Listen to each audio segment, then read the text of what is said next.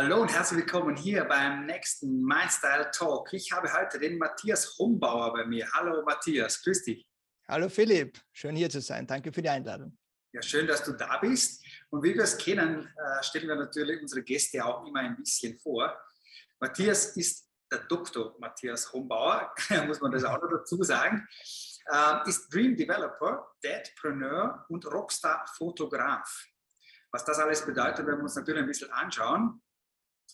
Matthias studierte Molekularbiologie und entschloss, entschloss, sich auch nach seinem Studium kurzerhand äh, den Laborkittel gegen eine Kamera einzutauschen und wurde als kompletter Außenseiter Fotograf der größten Rockstars. Von Usher bis Rolling Stones über Prodigy und so weiter hatte alle die großen Namen vor seiner Kamera. Da muss ich sagen, bin ich schon neidisch, nur diese drei Namen höre.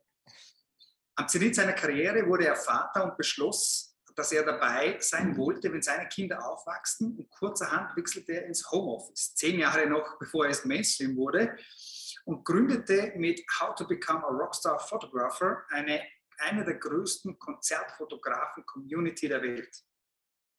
Als die Pandemie dann 2020 kam und das Musikbusiness von einem Tag auf den anderen praktisch auslöschte, nennen wir es mal anders verschob, mhm. aber Matthias eine neue Gelegenheit, sich neu zu, empfinden, äh, neu zu erfinden, das noch rausbringen die Worte. Und als Dream Developer hilft er mittlerweile Menschen weltweit, ihre Träume zu leben, ihr volles Potenzial auszuschöpfen, von CEOs, Founders, EPUs bis hin zu Menschen, die einfach eine neue Klarheit in ihrem Leben suchen, reicht die Palette von A bis Z.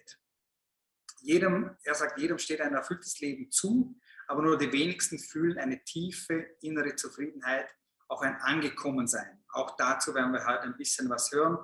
Matthias, wo wollen wir denn anfangen? Jetzt habe ich viel gesagt, es viel äh, steckt dahinter an äh, ja, Lebenserfahrung, nennen wir das mal so. Aber als äh, passionierter Konzertgeher muss ich bei Konzerten bei Ascher und sonst so weiter anfangen. Gerne. Was war wahrscheinlich dein größter Star, persönlich größter Star. Also wenn du von den Rolling Stones sprichst, ist das natürlich eine Nummer, aber das muss es dann nicht heißen, dass das dein persönlicher großer Star war. Genau, also ich habe direkt gearbeitet oder ich war einer der, der privaten Fotografen von The Prodigy, was natürlich eine große Ehre war, weil es waren Jugendidole von mir. äh, ich glaube, das Größte war wahrscheinlich wirklich dieses ähm, Porträtshooting mit Asha. Äh, das war im Jänner 2020 in Saudi-Arabien. Da habe ich ein Musikfestival äh, bei, der, bei dieser Dakar Rally fotografiert. Das war das, das Ende der Dakar Rally. Da hat es ein Musikfestival gegeben und da habe ich dann auch, auch rasch in der Wüste fotografiert. Das war mitunter ein Highlight, aber es, es gab ganz viele Dinge. Also Metallica fotografieren, wie ich früher irgendwie selber mit der Gitarre mitgespielt habe und so. Also hat sehr viele gegeben und ich muss sagen, ich habe das jetzt da zehn Jahre lang praktiziert und habe eigentlich ja fast jeden vor der Linse gehabt, äh, den ich mir so gewünscht hätte. Cool. Wie hast du es überhaupt geschafft, zu Prodigy zu kommen und äh, für so eine Mannschaft dann wirklich auch kontinuierlich ja. fotografieren? Um, ähm, ein, ein Mantra von mir ist just fucking do things. Und das war auch, was ich gemacht habe. Ich war noch relativ früh in meiner Karriere, sage ich mal, als Konzertfotograf. Ich habe begonnen, in Wien in kleinen Clubs zu fotografieren, äh, sei es der Chelsea B72, also diese ganz kleinen Sachen. Und habe mir dann gedacht, ja, wieso kann ich nicht die großen fotografieren und habe einfach ein E-Mail hingeschrieben zum Management und habe gesagt, da bin ich, braucht es mich. Und die, haben, und die haben gesagt, ja. Und dann haben wir gedacht, shit, was habe ich jetzt da gemacht? Was habe ich falsch Genau, was habe ich jetzt da gemacht? Und das hat dann auch bei Fat by Slim genauso funktioniert, als auch bei anderen. Ich war auf Tour mit, mit Chantel, äh, Welttournee teilweise. Und was ich gelernt habe daraus ist, einfach fragen und das größte Wachstum erfährst du, wenn du losgehst, bevor du bereit bist. Weil damals hätte ich mir sagen können, na, ich brauche noch ein Jahr und ich muss noch 100 oder 1000 Fotos schießen und ich brauche noch diese Ausbildung und ich muss noch das machen.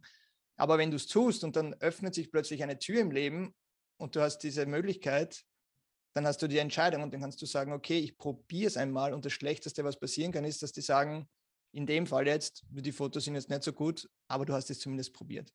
Und interessanterweise hat in diesem ganzen Werdegang von Doktorat in der Molekularbiologie, Rockstar-Fotograf, Online-Business bauen und jetzt den Menschen helfen, ihre Träume zu leben, gibt es immer diese Parallele, du gehst los oder ich bin immer losgegangen, bevor ich eigentlich bereit war. Und das hat mir eigentlich, glaube ich, den, den größten Wachstumsschritt äh, jedes Mal gegeben und auch mir dann sozusagen das Gefühl gegeben und gezeigt, ich kann es schaffen, auch wenn ich jetzt da nicht nach der Norm das Zeugnis habe oder das mache oder das mache. Also einfach mal machen. Ich sage ich sag das auch immer. Wir haben ganz viele Parallelen. Das Das glaube ich. ich sage auch immer, zuerst mal das Problem kreieren und dann gucken wir mal, was wir machen, oder? Genau. Klar. Hast du denn die Hosen voll gehabt, als du dann tatsächlich vor den ersten Größten gestanden bist und fotografiert hast? N natürlich, natürlich. Also der, der erste große war Fatboy Slim, äh, der mir angeboten hat, 30 Minuten lang ein Porträtshooting Backstage zu machen bei einem Festival. Und ehrlich gesagt habe ich noch nicht einmal richtig gewusst, wie ich mit der Kamera umgehe. Und dann hat man jemand sitzen vor sich, wo man denkt, pff, größer geht es eigentlich nicht in dieser DJ-Szene zumindest. Mhm. Und es hat immer gut geklappt, weil ich mich, glaube ich, eben aus dieser Komfortzone bewegt habe. Und es gibt ja auch diesen Spruch, Life happens outside your comfort zone. Mhm. Uh, und da ist, wo die Magie beginnt, sage ich einmal. Und das ist ein ganz wichtiges Mindset, dass man eben Dinge tut, die sich jetzt uh, außerhalb der Komfortzone befinden. Und das sind jetzt da keine Sachen, die hochriskant sind und die lebensbedrohlich sind, sondern man tut einfach etwas, was man normal nicht tun würde. Man hat vielleicht ein flaues Gefühl im Magen, man denkt sich, uh, was mache ich da? Und dann, wenn man schafft, ist es, ja, ich kann das schaffen. Und das baut auf für, für die nächsten Dinge, die kommen.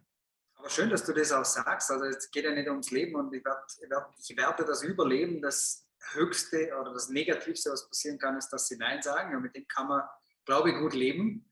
Genau. Möglicherweise gibt es nicht nur einen Star, sondern natürlich genug Stars, die man vor der Linse vielleicht kriegen kann. Auf jeden Fall. Und es ist natürlich, was auch dazu kommt, man braucht halt schon einen langen Atem. Das habe ich in diesem Business gesehen, das habe ich beim Online-Business gesehen. Das, das sieht, glaube ich, jeder, der diesen Weg beschreitet, seine Leidenschaft lebt oder leben möchte, dass es da sehr viele Hindernisse und Hürden gibt. Und oft muss man da halt längerfristig denken und auch ein, ein wichtiger Punkt, der mir weitergebracht oder mich viel weitergebracht hat, ist dieses, wenn ich einen Fehler mache oder wenn ich scheitere, dann lerne ich daraus und ich gehe trotzdem weiter und nächstes Mal mache ich es besser.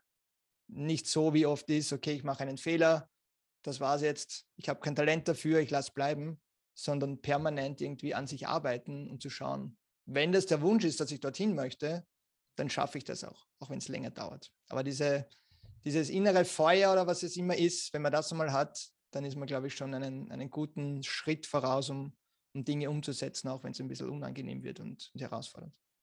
Cool. Vielleicht können wir auch den größten Tipp rausziehen von How to Become a Rockstar Photographer. Auch hier das, das größten Tipp nehmen, einfach machen, oder? Einfach machen. Komplett das Gleiche in, in Rot, sage ich einmal. Ähm, ich war immer auf dem Zenit von, von diesem Konzertfotografentum. Ich bin herumgereist, herumgetourt mit Bands und dann ist meine Tochter zur Welt gekommen und ich dachte mir, ich möchte eigentlich der Vater sein, der zu Hause ist bei, seiner, bei seinem Kind. Und was kann ich machen? Und die Idee war, die irgendwie entsprungen ist, ein Online-Business zu bauen. Ich habe damals die, die Vier-Stunden-Woche von Tim Ferriss gelesen oder Audiobook eigentlich gehört als Geburtstagsgeschenk von einem guten Freund und dachte mir schon, was der da schreibt, irgendwie ein Online-Business, passives Einkommen, das muss irgendwie funktionieren. Und habe dann begonnen, eine, einen Blog zu starten, äh, eine Homepage, obwohl ich nicht wusste, wie man irgendetwas programmiert, noch wusste ich, was WordPress ist. Habe mir irgendwie zusammengesucht, habe hab begonnen, ein bisschen zu bloggen und zu schreiben, auch wenn ich kein Autor bin oder sonst etwas. Äh, habe das Ganze auf Englisch gleich gemacht, weil ich mir gedacht habe, es ist besser, gleich international das zu machen. Und siehe da, plötzlich waren viele Leute, die über Social Media gekommen sind und, und Interesse gezeigt haben. Ich habe dann begonnen, die größten Fotografie-Blogs anzuschreiben äh, ob, ich, ob ich einen Gastartikel schreiben kann. Und mhm. nachdem Konzertfotografie eine ziemlich enge Nische ist, sind die alle mit offenen Armen dagestanden und plötzlich bist du auf einem Blog, der eine Million Subscribers hat.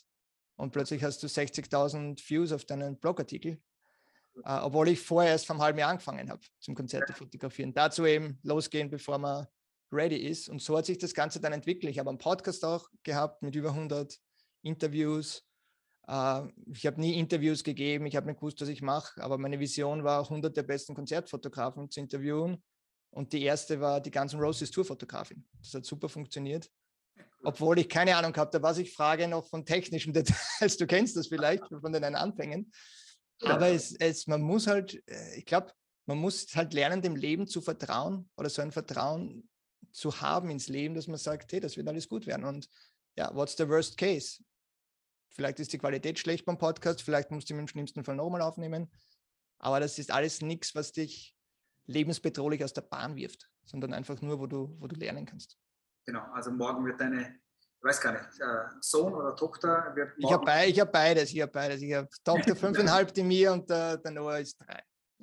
Wir werden morgen auch noch leben und was zu essen haben, also alles ist gut. Ja, man, man muss das natürlich im, im Kontext sehen und ich, genau. ich habe dieses Webinar gehalten für, äh, für die WKO und da kommt natürlich schon die Frage, ja, lebe deine Leidenschaft ist zwar ein guter Tipp und ich möchte das gerne machen, aber, und dann kommt es natürlich auf die Situation drauf an, wenn ich alleinverdienender äh, Familienvater bin mit drei Kindern und muss einen Kredit zurückzahlen und ich sage, morgen will ich jetzt der Autor werden, dann ist das natürlich eine, eine andere Situation und vielleicht nicht sehr klug zu sagen, ich kündige alles und jetzt da sitze ich da und ich werde Bestseller-Autor. Also man muss natürlich auf die Situation und auch auf die Lebensumstände, wo man sich gerade befindet, mhm. anpassen. Dennoch glaube ich, wenn man etwas machen möchte oder irgendwie diesen Drang hat, dann findet man auch Wege. Und das, das Wichtigste ist auch, das habe ich auch äh, des Öfteren bei diesem Webinar erwähnt, äh, es geht nicht, mir persönlich geht es jetzt nicht darum, dass ich sage, lebt eure Leidenschaft, das ist das Geilste und alles andere ist schlecht, sondern mir geht es darum, wenn jemand so ein Feuer hat oder wenn jemand so eine Leidenschaft hat, dann heißt es nicht, dass ihr das hundertprozentig machen müsst, dass ihr euren, euer Unterhalt damit verdienen müsst, sondern es reicht doch schon, wenn man halt eine gewisse Zeit am Tag das macht und, und Freude hat und Energie draus zieht. Und um das geht es, glaube ich, eher. Genau. Und nicht unbedingt, dass das jetzt mein, mein Hauptberuf wird. Umso besser, wenn es funktioniert, aber der Weg dahin ist natürlich, äh, ja, kann sehr steinig sein. Es gibt über Nacht kommt der Erfolg definitiv nicht. Das ist Arbeit, muss man auch eben, eben. Overnight Success, es gibt so gesehen nicht, auch wenn es halt sehr oft suggeriert werden in, in verschiedensten Social Media Kanälen. Aber Genau. Finde ich schön, wenn wir zwei dagegenhalten und sagen, hey, Glück gibt es nicht, also man muss auch was tun dafür. Wenn es klappt zum großen Business, ist es schön. Äh, genau. Ansonsten ist es genauso schön, wenn ich Energie daraus ziehen kann, dann, dann passt es ja auch. Genau, es muss halt jeder für sich entscheiden. Ja, genau. Ich wollte einfach noch kurz noch die, diese zweite Parallele bei uns zweien äh, ansprechen. Ich bin eben auch Papa einer bald vier Jahre alten Tochter. Mhm. Gratulation. Ich verbringe viel Zeit mit ihr und das ist doch das größte Geschenk der Welt wahrscheinlich habe auch tatsächlich dort heute mit jemandem gesprochen und gesagt, wenn ich davon erzähle, als Papa viel Zeit mit der Tochter zu haben, treffe ich wahrscheinlich eher mehr auf Neider wie auf, hm. ich arbeite nicht acht Stunden am Tag oder so. Ja, ja tue ich schon, aber zu anderen Zeiten vielleicht. Also das ist da die größte Sache schlechthin, oder? Erzähl uns vielleicht ein bisschen diesen Switch für dich, wo du hm. gesagt hast, ja, okay, ich will meine Kinder auch wirklich dabei sein, aufwachsen sehen. Ähm, wo ja. waren Schwierigkeiten, wo war das mhm. größte Happy Moment vielleicht? Ja. Für mich ausschlaggebend war dieser Gedanke, dass ich bei meinen Kindern sein möchte, eigentlich, ähm, weil ich Dinge von Menschen gelesen habe, sei es jetzt ein Steve Jobs, der halt jetzt da zwar super famous war und alle Geld der Welt hatte, aber wenn man die Biografie liest, mit der Familie halt relativ, ja, sagen wir mal, nicht, nicht die glücklichsten Umstände wahrscheinlich äh, geschaffen hat. Und es gibt auch vom, vom Sam Walton, das ist der, der Founder von Walmart, von dieser Supermarktkette. Ob stimmt oder nicht, weiß ich nicht. Im Internet gibt es auf jeden Fall diese Geschichte, wo er am, am Totenbett sagt, I screwed it, dahingehend, dass er eigentlich nie für die Familie da war. Und ich habe mir gedacht, ich möchte nicht auf meinem, überspitzt gesagt, auf meinem Totenbett liegen und sagen, ja, jetzt habe ich zwar zwei Kinder, aber diese Beziehung funktioniert überhaupt nicht, weil ich halt glauben musste, ich, ja, ich reise halt in der Welt herum und für mich war das so ein Switch, weil man gedacht hat, na, das, das passt mir nicht. Ich, ich möchte da sein bei meinen Kindern. Und eh wie du sagst, äh, ich glaube, wir sind da trotzdem noch eine, äh, eine Ausnahme, die sich diese Freiheit nehmen dürfen vielleicht oder können, dass man sagt, okay, mein Job erlaubt es mir, dass ich eben von zu Hause arbeite, so mache ich zumindest, und dass ich für meine Kinder da bin. Dass das Ganze natürlich jetzt äh, auch mit Herausforderungen verbunden ist. Und ich glaube, diese Balance zu finden zwischen Familie und sich selber ähm, zu oder selber seine Vision zu leben, das habe ich oft als sehr schwierig empfunden, weil es, ich habe bemerkt, ich, ich liebe es, mit, meinen, mit meiner Familie zu sein, bei meinen Kindern zu sein. Und wir haben dann so eine, eine Vereinbarung gehabt, meine Frau und ich, dass sie halt eher jetzt arbeitet und ich eher für Haushalt zuständig bin, für die Kinder. Und ich bin halt sehr schnell drauf gekommen, das ist zwar eine erfüllende Arbeit, aber wenn ich mich nicht selber verwirklichen kann oder meine Projekte vorantreibe oder irgendwie etwas kreieren kann oder, oder innovieren, dann, dann bin ich irgendwie unrund geworden.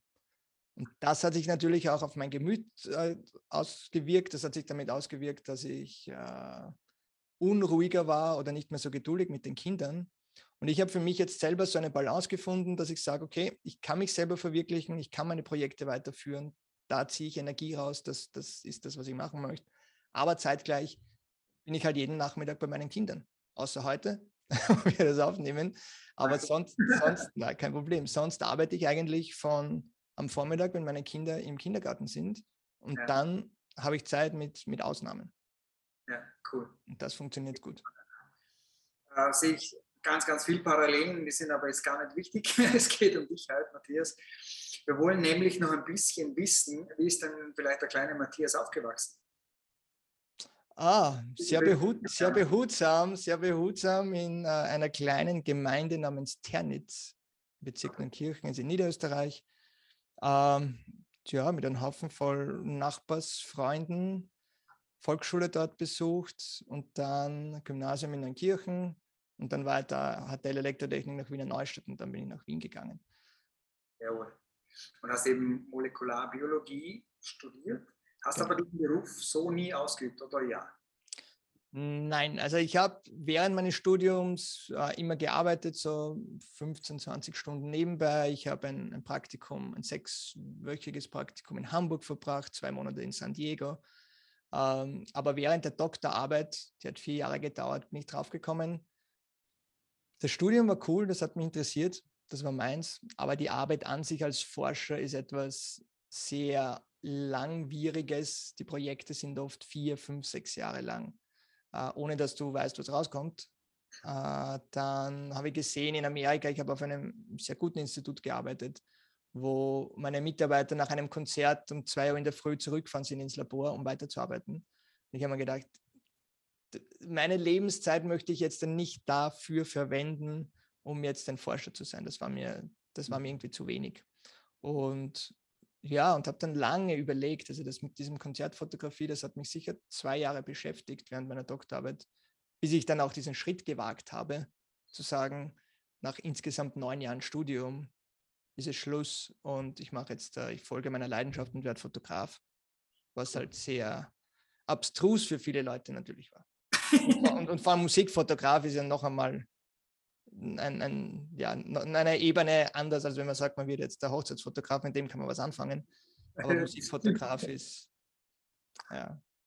Cool, cool. Und heute, wie du sagst, würdest du dich als Dream Developer und Dadpreneur bezeichnen. Dadpreneur, also für Väter, natürlich aus deiner eigenen Geschichte heraus, von dem ich mal aus, wo du das einfach ja. kombinierst und nimmst jeden an der Hand, der eine Idee hat und aus diesem Traum was entwickeln will, oder? Genau, also Dadpreneur ist jetzt da gar nicht nur auf Väter bezogen, sondern weil ich halt sozusagen ein Dad bin und, und mein eigenes Business, sage ich einmal, habe ich diesen, ich habe nicht kreiert, aber es gibt sehr wenige Leute, die diesen, äh, äh, diesen Titel verwenden und ich habe das eigentlich passend gefunden. Und mhm. Dream Developer dahingehend, ja, also was ich mache, ist, ich begleite Menschen, ähm, ihre Träume zu leben im, im größten Sinne.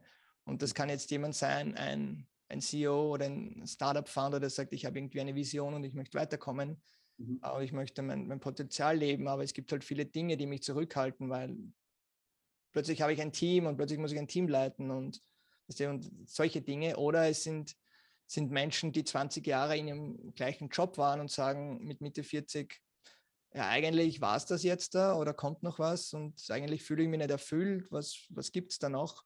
Und da helfe ich halt Leuten, ja, sozusagen ihr, ihr wahres Ich zu erkennen, sage ich einmal so, mhm. ähm, und sich wirklich wieder connecten auf ganzer Ebene und zu sagen, okay, ich habe einen Plan, ich weiß, wo ich hingehe, das sind die Schritte und da kann man, kann man wunderbare Dinge damit machen.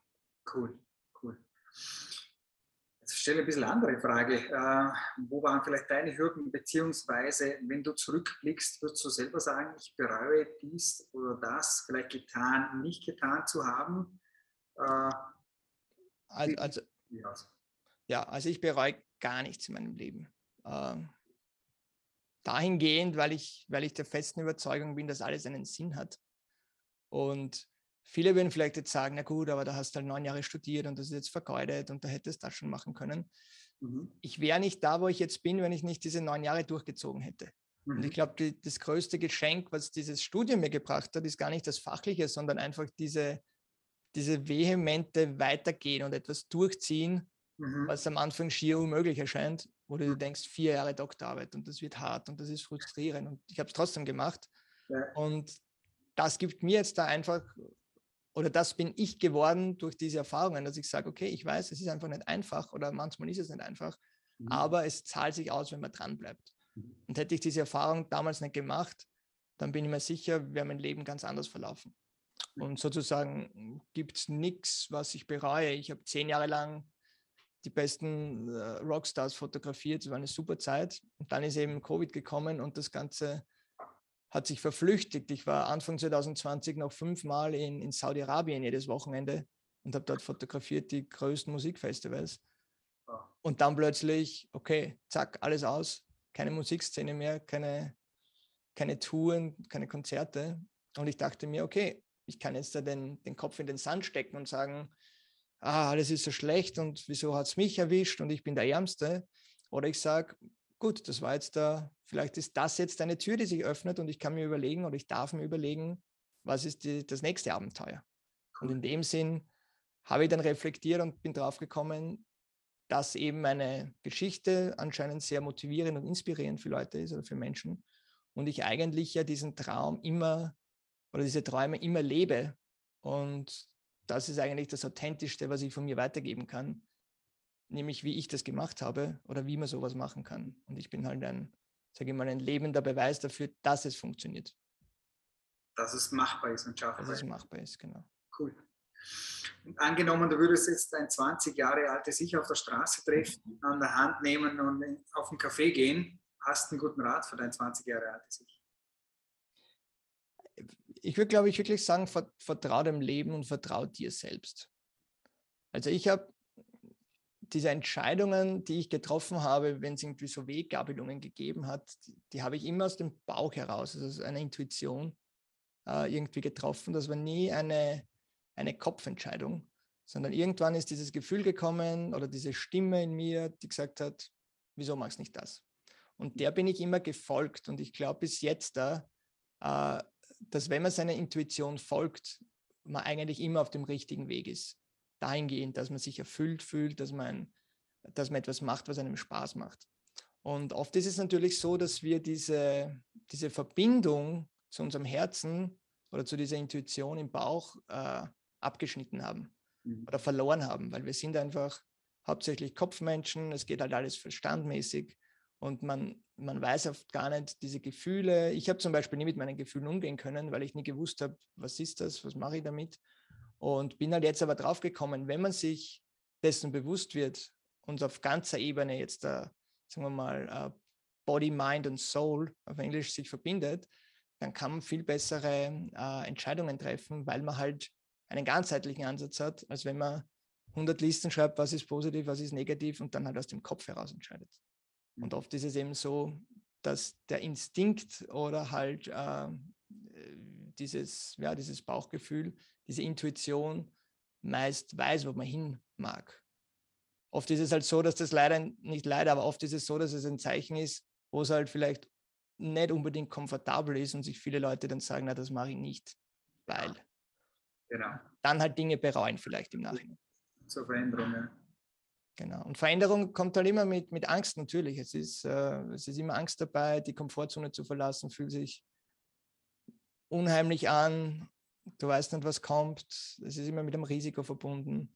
Aber wenn man das in kleinen Schritten macht, ohne dass man gleich aus dem Fenster springt, mhm. dann ist da eigentlich jetzt kein Risiko in dem Sinn dabei, dass man jetzt irgendwie einen Schaden erleidet. Mhm. Cool. Bist du ein Mensch, Matthias, der sehr im Jetzt lebt und von jetzt äh, aus denkt oder hast du tatsächlich mhm. eine Vision von dir in fünf, in zehn, in 15 Jahren, äh, wo du stehen magst, wie das aussieht? Mhm. Gute Frage. Also ich versuche zumindest meiste Zeit im Jetzt zu sein, weil es im Moment ist das Einzige, wo man jetzt eine Handhabe hat. Oft mhm. ist es mhm. so, die Menschen sind zurück in der Vergangenheit und überlegen sich Dinge, warum ist das passiert und ich muss da etwas auflösen oder wieso ist nicht mehr so gut wie früher. Aber die Sache ist, die Vergangenheit kannst du nicht ändern. Oder die Leute leben halt in der Zukunft, die sagen, ja, wenn das passiert und wenn das passiert, aber auch das weißt du nicht. Und sozusagen das, was ich für mich am, am, am sinnvollsten erachte, ist, dass ich im Moment lebe, weil in dem Moment kann ich etwas machen. Ich mache jetzt diesen Podcast mit dir, danach mache ich etwas anderes, was mich weiterbringt in meinem Business.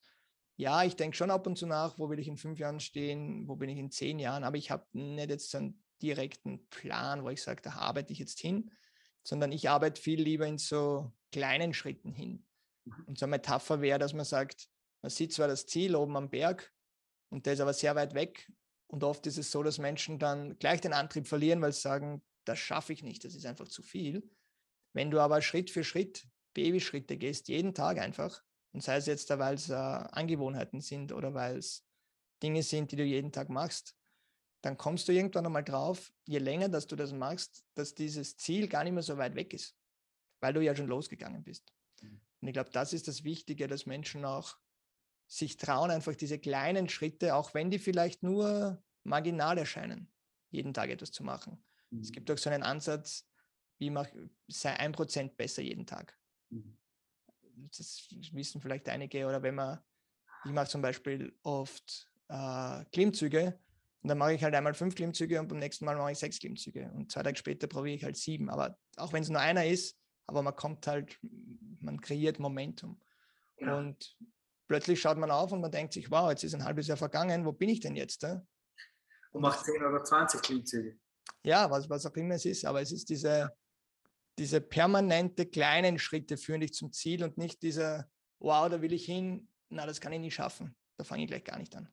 Mhm. Cool. Würdest du aber auch sagen, trotzdem, alles in allem habe ich eine große persönliche Vision, ja oder nein? Ja, schon. Also für mich ist zur Zeit und die ändert sich halt auch mit der Zeit. Äh, jetzt im Moment ist es einfach die Vision, Menschen zu helfen, ihr, ihr wahres Ich zu erkennen und zu helfen, einfach so ein, ein erfülltes Leben zu fühlen, führen und, und ihre Träume zu leben. Mhm. Ich glaube, das ist ein ganz ein wichtiger Punkt, um ja, nicht, nicht nur für sich jetzt das Selbst sich zu verwirklichen, sondern auch, wie man in Beziehungen funktioniert. Ich kenne sehr viele Leute in meinem Freundeskreis, die halt auch Väter sind. Die sind halt in einer mittleren Managementposition oder sonst wo, die arbeiten halt ganze Zeit, äh, hast gerade mal am Wochenende Zeit, was natürlich auch stressig ist, mit den Kindern etwas zu machen. Und mir hat letztes Mal jemand erzählt, sie, sie fühlt sich, wie wenn sie auf der dritten Spur auf der Autobahn mit 180 fährt. Das Leben zieht so an ihr vorbei, weil wir in diesem Hamsterrad drinnen sind. Mhm. Und ich möchte einfach Leuten helfen, da rauszukommen, weil ich weiß, wie es sein kann, wenn man drinnen ist. Ich weiß aber auch, wie es sein kann, wenn man draußen ist. Mhm. Und ich bin der festen Überzeugung, dass mein erfülltes Leben, was halt sehr viele oder nachdem sehr viele streben, ein zufriedenes Leben, erfüllt sein, angekommen sein, dass da gehört mehr dazu, als jetzt dann nur ein, meiner Meinung nach einen Job zu machen, des Geldes wegen. Mhm. Da gehört irgendwie was Inneres und das haben wir alle. Die Frage ist halt nur, willst du diesen Weg gehen, der oft, wie gesagt, steiniger ist, um diese Erfülltheit zu erlangen oder sagst, es ist auch okay, wenn ich einen normalen Job habe, in Anführungszeichen, und am Abend vom Fernseher Chips esse, ist genauso okay. Da gibt es kein richtig und falsch. Aber ich glaube, die Leute, die diesen Drang haben, etwas aus sich oder mehr aus sich zu machen, wenn die das spüren, dann, dann möchte ich einfach Leuten helfen und sozusagen mein Beispiel wiedergeben, wie kann man sowas machen. Cool. Das ist so die, die Vision dahinter. Super. Ähm, du hast vorhin Tim Ferriss schon angesprochen, habe ich auch hinter mir und schon durchgelesen natürlich. Ähm, hast du noch irgendeinen guten Impuls, ob Buch, ob Hörbuch oder, oder Film oder was auch immer? Mhm. Oder vielleicht auch irgendeine Kombination, wo du selber sagst, boah, das hat wirklich irgendeinen Bereich in mir, bei mir, an mir wirklich verändert, äh, der wirklich wichtig war. Hast du einen guten Impuls? Ja, es gibt natürlich sehr viele Bücher darüber, ähm, die mich beeinflusst haben. Eines, das mich nachhaltig beeinflusst haben und das ich immer wieder zitiere, äh, nennt sich Peak Performance von Brad Stuhlberg. Ähm, kann ich dir dann noch schicken? Kannst du das Link ver verlinken? Ähm, da geht es darum, das kommt eigentlich aus dem Sportbereich, äh, nämlich wie so Peak-Performer oder Profiathleten agieren, beziehungsweise wie die halt ähm, ihren Tagesablauf planen, dahingehend, dass man sagt, die müssen natürlich trainieren die ganze Zeit, aber die sind nur erfolgreich, wenn sie auch äh, Entspannungsphasen drinnen haben. Mhm. Und ich kenne Leute, die im Profisportbereich sind, die sagen, ja, sie schlafen halt einfach, sie trainieren den ganzen Tag oder halt fünf Tage, sechs Tage die Woche, aber sie schlafen auch elf, zwölf Stunden. Und wenn sie das nicht machen würden, dann würden sie nie so performen. Und in diesem Buch geht es darum, die Brücke zu schlagen aus diesem Profisport-Segment äh, dahingehend ins, ins normale Leben, so wie wir, oder ins Businessleben, weil der Trugschluss, den wir halt haben, ist, je mehr dass ich arbeite, desto erfolgreicher werde ich und am besten noch äh, bis um 10 im Büro sitzen, weil das will der Chef sehen. Nur was man natürlich vergisst, ist, wenn du keine Entspannungsphasen hast und Schlaf spielt da eine sehr, sehr wesentliche Rolle, dann wirst du nie so performen. Und ich merke das an mir selbst, wenn ich zu wenig schlafe, ich bin ungeduldig mit den Kindern, ich fühle mich nicht gut, ich kann nicht gut trainieren, ich, du bist einfach in einem anderen Energielevel, als wenn du ausgeruht bist. Und die Quintessenz von dem Buch ist, die haben eine Formel, und die Formel ist Stress plus Rest is Growth. Das heißt, Wachstum entsteht nur, wenn du Stressphasen hast, Arbeitsphasen, aber auch diese Entspannungsphasen. Und deshalb ist es sehr wichtig, sich wirklich einmal bewusst zu werden, vielleicht ist es besser, wenn ich ein bisschen länger schlafe und ich muss kein schlechtes Gewissen haben, weil Schlaf ist etwas Essentielles und nicht wie viele meinen, das ist unnötig. Und wenn ich nur vier Stunden schlafe, dann ist es auch gut, dann kann ich mehr arbeiten. Also von dem her cool. finde ich das einen guten Ansatz. Cool. Meine frühere Abschlussfrage wird jetzt zur Vorabschlussfrage. Und zwar, denk mal kurz nach. Nimm uns mit in deinen letzten Gänsehautmoment. Gänsehautmoment. Wenn du zurückblickst, zurückblickst die letzten wenigen Tage, Wochen, mhm. Monate. Welcher war es? Wenn du mich so schnell fragst, gibt es, es gibt mehrere, aber einen, der, der mir wirklich im Gedächtnis geblieben ist, das war eine, eine Sprachnachricht von einem Klienten aus Israel. Mhm. Äh, der ist auch Familienvater, hat zwei Kinder. Und wir haben in einer Session sozusagen ihn dazu gebracht, dass er nach 40 Jahren das erste Mal sein Geld managen kann und sagen kann, er kann für seine Familie sparen. Weil bis mhm. jetzt äh, hat er das nicht hinbekommen, er hat immer das Geld ausgeben, was natürlich auf die Familie auch einen negativen Einfluss hatte. Mhm. Und ich hatte wirklich Gänsehaut, wie er mir das gesagt hat, wo er gesagt hat, auf Englisch halt, weil aus mhm. Israel ist, hat er gesagt, ich, ich weiß gar nicht, wie er danken soll. Zum ersten Mal in 40 Jahren fange ich zum Sparen an und, und kann für meine Familie was weglegen.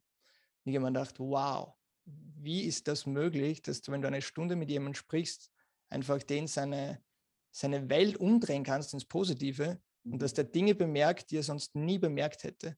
Mhm. Und das war irgendwie so ein magischer Moment, weil man gedacht hat, ja, das, das funktioniert, dieses Dream Development. Und Leute, die, die das annehmen, die können ihr Leben einfach verändern, weil du eben im Moment alles verändern kannst. Cool. cool.